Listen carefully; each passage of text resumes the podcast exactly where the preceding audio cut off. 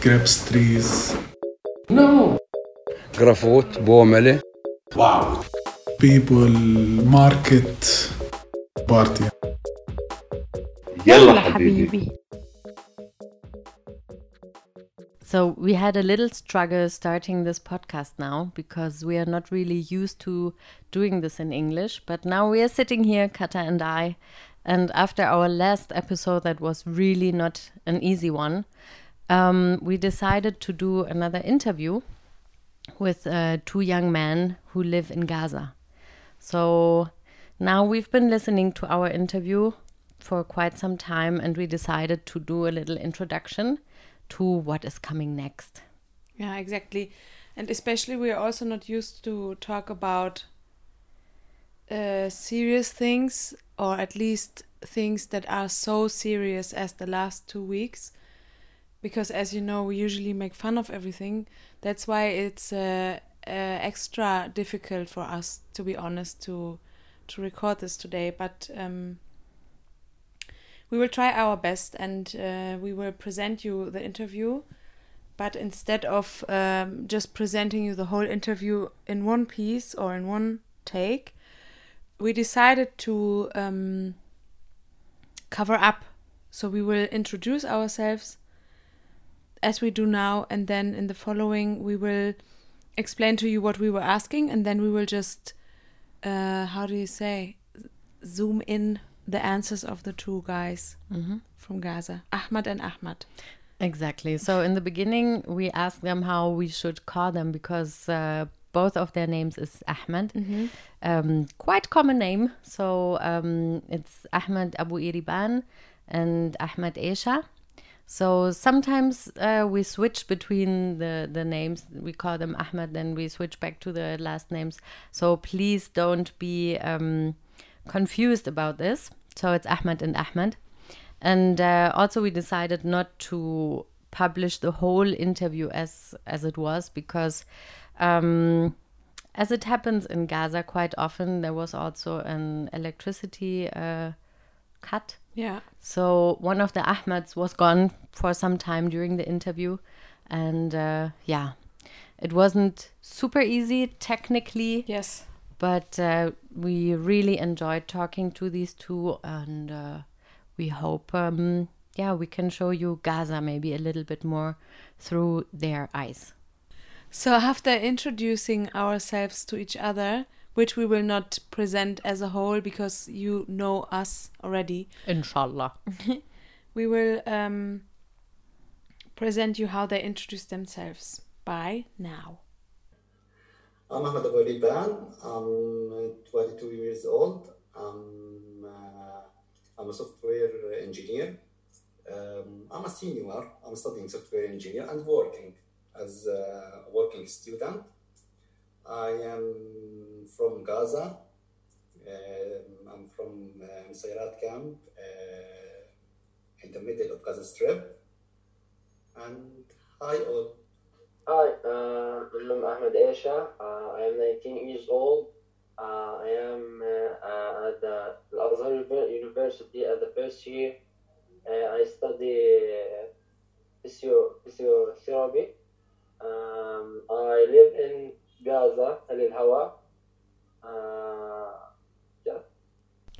So after our introduction and uh, a little chit chat, how Pia is calling it all the time, um, we also talked about the relation between Ahmed and Pia because you, Pia, that sounds uh, more intimate than it is exactly. I was about to tell our dear listeners that Pia used to be Ahmad's Ahmad Abu Ibi, Abu Iriban's uh, teacher at the Goethe.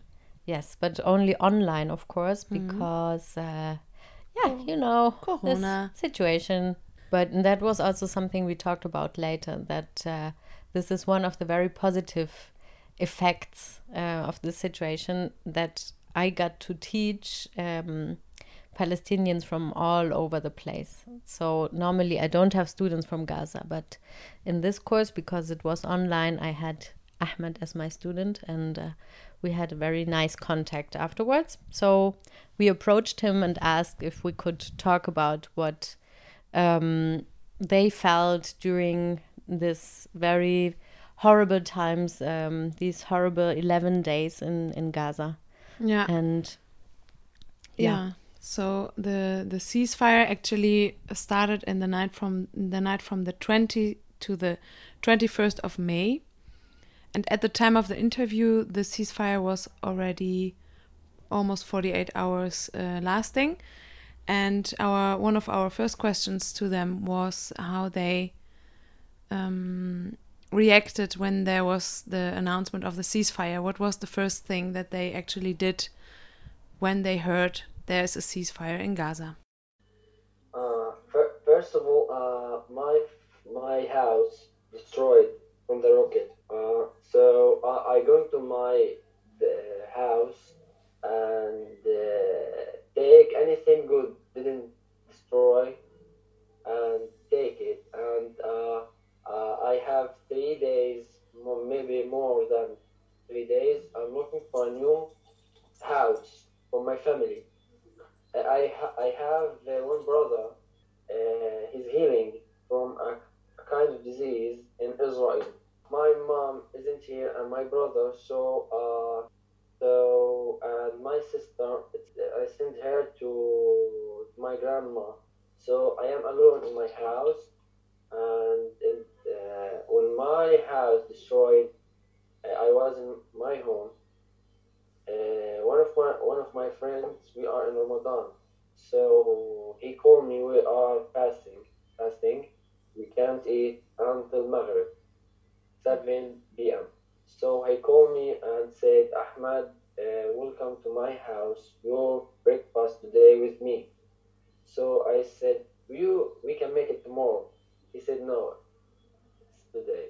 I said, and I said, okay, fine, I'm coming. If I didn't go there, so I'm right now dead. Anything, any, anything like that, no matter the money, it's ourselves. So in the morning, I I found a, I found a house, uh, make everything okay for my family when they come back here to Gaza from Israel to Gaza. And my brother, I wish he's okay. Uh, I think they are tomorrow or after tomorrow came. So I'm waiting. Uh, I'm now going to find to go to the markets, get something, uh, as you know, uh, beds uh, like that. Um, in the morning, I go to my old house and get anything can we use. It. Thank God you were not at home. Exactly. Yeah. Yeah. Alhamdulillah salame. Alhamdulillah salame. But No, um, if you don't mind me asking, um, how did you find out about the the destroyed house? Did you go back home after breaking the fast and then you found it, or did you, somebody call you, or what happened? No, no, no, no. Uh, I went to my friend's house. Uh, There's no war. Uh, I didn't know. No, no one knows there uh, going any war. We, I go to my friend's house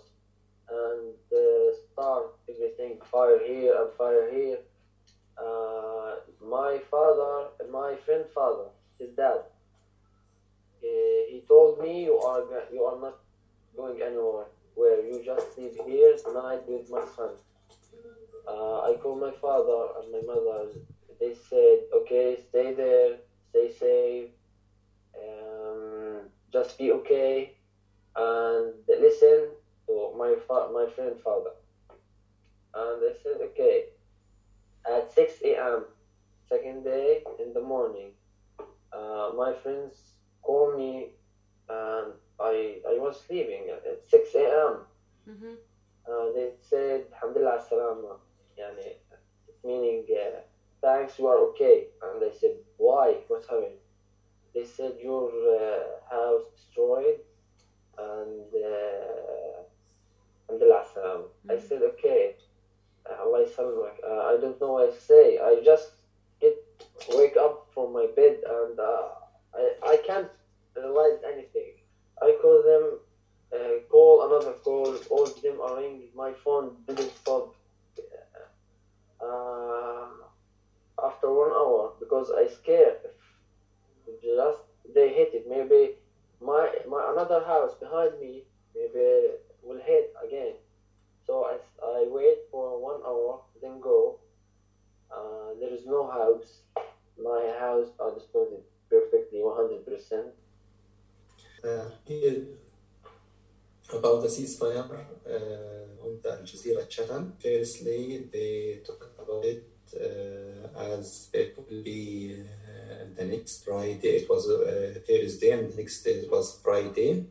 It will be at uh, 1 p.m. But then they have like breaking news. They said that it will be after three to four hours at uh, 2 p.m. And uh, I was happy, very happy that the war will stop. And then I wait to 2 a.m. During this time, I uh, chat with Pia on WhatsApp. I told her about the ceasefire, and she was happy. At 2 a.m., uh, there was intensely shooting uh, on the air uh, that the war is end. I was planning to go outside. Um, my mom prevented me. my mom prevents me from going outside because they said maybe I hit by a bullet it was randomly uh, shooting in the air. Then after one hour, uh, they stopped shooting in the air. I go with two of my cousins to Gaza because, because I'm living uh, in the middle of Gaza Strip. There is no, there is a little destruction here in the in the middle area, in the Nuseirat camp, especially. Uh, we go to Gaza and we go to Al Wahda Street, so the building that uh, had been destroyed. And a lot of people based the uh, celebrating in the streets. Then I, I return to home and I sleep. But maybe Ahmed, maybe you have to explain a little bit who was shooting in the air and why. Uh, here in Gaza, shooting in the air, it's about it's a tradition when you're happy and uh, you have it's a, like a, a big tradition of celebration. Yeah, you went to just uh, fire in the air. So, in the following, we were asking about the differences between this bombardment and the wars that had happened before in Gaza. Especially compared to the war uh, of 2014. And um, this is what they answered us. It's, it's worse than 2014. Uh, uh, it's uh, very limited days, very limited uh, time. And we get so disasters here. Many buildings were were just destroyed. Many many people died. Okay, firstly, I want to talk about the wars that happens before. Well, it's still called war. In previous war, there were many signs um, that a war was coming. But this time, uh, it's like uh, demonstrations in uh, just Jerusalem and Sheikh Jarrah. Then after a week, a war firing up here in Gaza. It was shocking. Uh, two thou- the 2014 war, uh, there was uh, more demonstrations. Uh, there was like signs before two months of the war that there is a war coming. But uh, this is one of the differences between the uh, this war and the previous war. On Gazian here, uh, feed the ground war a lot because uh, in 2014 a war when Israeli troops, especially ground forces, enter Gaza, whole uh, neighborhoods have been destroyed. A lot of people have been killed. Entire families wiped out. It was uh, really insane and really terrifying, and um, that was uh, that. Uh, uh, people uh, this time want to war to end because uh, in a few days if the war isn't end it will transform to ground uh, war. And it's difficult to us. Uh, this war uh, most of the airstrikes were in the north part of gaza strip they bombed street by airstrikes unlike 2014 where they bombed the street by tank shells there is a certainly a difference in the size of the destruction, but uh, the intention is still the same. Destroy everything, destroy infrastructure. 2008 and 2012, they were a really hard time for uh, some parts of Gaza. Uh, like um, 2008, they bombed all the police station in the first uh, day in the same time all the police stations in the same time. In the same time, they bombed all the police stations in the same times and killed for more than I think 400 uh, people.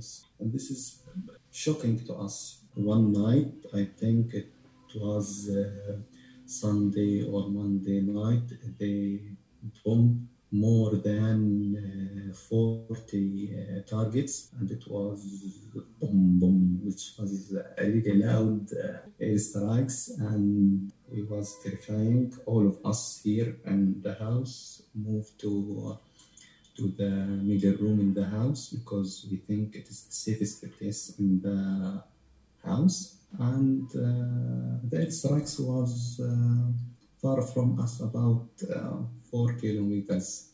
Uh, not on the wars, we um, um, uh, like uh, go into the middle room. 2014, we go out of our house because there was a police station near us, like neighbors, we were neighbors. And from our experience from other wars, and especially 2008 wars, when they bombed all the police stations, we uh, decided to leave the house. So we left to uh, my uncle's house. Uh, one day in the war, we um, come here uh, to the house and they bombed my house with uh, two tank shells while we were in the house.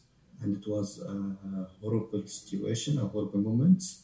We left the house to returning to uh, my uncle's house and spend uh, spent uh, all the uh, rest time of the war in my uncle's house. We also asked them uh, how they see that they get support through demonstrations from uh, outside of Gaza, especially um, for example, in the West Bank or in East Jerusalem. And we asked them how they got to know about it and how they felt about the support that they get from uh, other Palestinians outside of the Gaza Strip. As we explained already uh, in the last episode, there were a lot of demonstrations erupting uh, before the war actually started. There were demonstrations in um, East Jerusalem, especially in the neighborhood of uh, Sheikh Jarrah, and by the time the war started, a lot of demonstrations in the West Bank, in Israel and uh, East Jerusalem started to grow. And even many demonstrations all over the world. You could have seen this in the news that in many cities, even in, in Europe, in, in the United States, and in many places all over the world, there were demonstrations um, standing with Gaza. Exactly. Um, because of what was going on there, um, and also throughout social media and uh, advocacy work from Palestinians uh, about the topic uh, that we are talking about today, um, we asked uh, the guys um, how they felt about this support in forms of demonstrations and how they felt that there's uh, so many things going on. People talk about it more, and um, yeah, that's what they answered. Yes, yes. This time, I think something is changing. It's, uh, this unity and um, unity of all Palestinians uh, people and according to the previous situations and according what, what was happening in in 2041, there is much progress and there is something changed, and we are proud of what uh, people uh, in West Bank and Jerusalem do for us. The demonstration and like that. In the following, we were trying to talk a little bit more about a possible future of Gaza and Palestine, and also what the um, personal wishes of Ahmed and Ahmed for their future are. The first thing, stop killing civilians. Stop destroying buildings. We we think that the world uh, don't care about us, but but uh, there is a lot of changing of, uh, of a lot of things that change in our view after what happens here. I have many things. First things, stop killing women and children. See, see, uh, and all of them see they're alive. Maybe one of them will be a dentist, another one doctor, another one engineer. So I wish to stop all of that. Second thing, stop destroying buildings, stop destroying the marketing, the the factories, just to show the other people that we have we can build anything, that we can share, that we can work. Uh, we have people here, they they don't have work, so when you destroy this factory or anything, destroy this market, there are people working there. They ha- they are having families, they having uh, a, a rent of a house. They they just want something to eat. They are work for that. Uh, I'm talking as one of my community. We want to stop this war, and everyone take what just for him. Stop everything. We want to live in a peace. All what I said, I I, I mean I mean it. Uh, I want to stop this war. Um, I, I want more opportunities here to the youth. I want to build a strong uh, uh, competitor uh, economy so we can depend on ourselves and everything or and not being all time under fear and stress. And like that. And may, may I think uh, I also uh, the crossing should be always open. In the following, uh, we asked them to um, what it means when when they mention the crossing. So we will just give a quick uh, summary uh, because of uh, because time wise we are a bit under pressure. So when they talk about crossing, it means um, that Gaza is uh, under siege since I think 2008. So there's a wall surrounding the Gaza Strip, and there's three checkpoints, uh, of which one is for um, traveling, one is for goods, and the other one is I don't know for I mean, one uh, is uh, between Gaza and Israel. One is between Egypt and Gaza, and another one is for goods between Israel Yeah. and Gaza. Exactly. So there are three crossings. And um, for those crossings, you need a permit uh, from each side. For example, we as people who want to enter um, the Gaza Strip, we need a special permit if you want to go there to work, for example. And also the other way around, Palestinians who want to leave the Gaza Strip, they need a permit. And they only get a permit when they need, for example, health care in Israel or Yeah, that's that's what studies. what uh, Ahmed Esha was explaining that his brother was in the hospital in Tel Aviv. So for this kind of cases, they can apply for a permit or working. Also, people go uh, work in Israel, um, but they need a special permit. It's not like you could go and say, "Hi, I want to cross." Yeah. Um, it takes a lot of time and pa- paperwork and waiting and so on. Um, also for us, like what we need to go to Gaza is, as far as I understood, um, we need something called a coordination, um, which we apply through the German representative office, and they have co- like they have to talk um, about this with Hamas and Israel and Fatah. So when we go, we need, um, um, yeah, let's say, yeah, a coordination that all the three parties agree that we enter. Everybody knows where we are at what moment. Yeah, and for me, I applied twice for a permit, um, and there was always something happening why I couldn't go. So I was supposed to travel to Gaza work-wise, but I never ma- made it there yet, actually. Um, yeah, let's see if it's gonna be possible in the future, but it's not easy.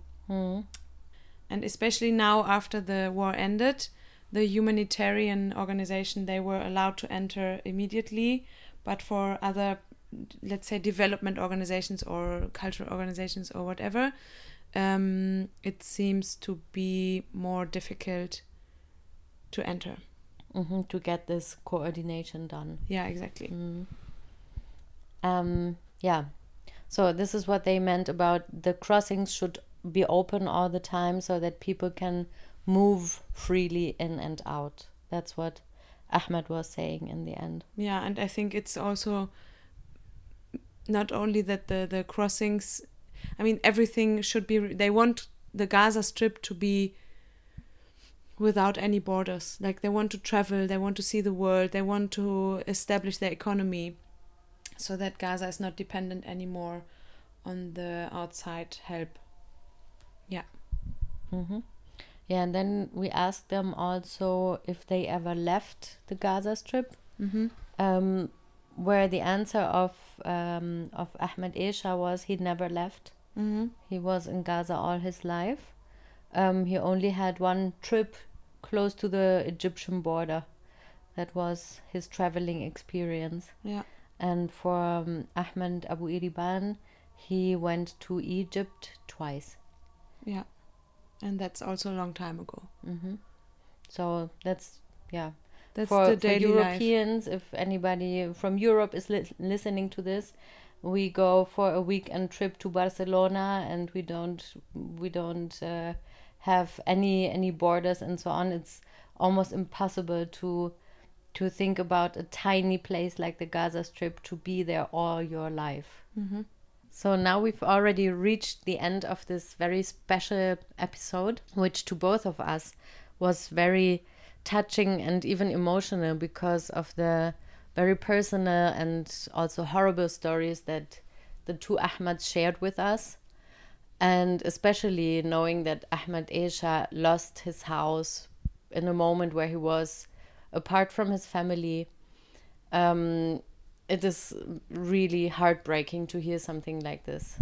and for us it's very important to share uh, both uh, stories with our audience and it is a very dear um, Topic. topic to us exactly thank you and uh, despite of the fact that it was very touching and emotional and uh, also s- stressful for them i guess to talk about it because the ceasefire just happened at that time uh, but we also could laugh together and uh, exchange about daily life topics and they are both very great uh, motivating and inspiring uh, personalities for me. So they were sharing hope and i really would like to thank them again that they uh, were so open to talk to us uh, under these very hard circumstances.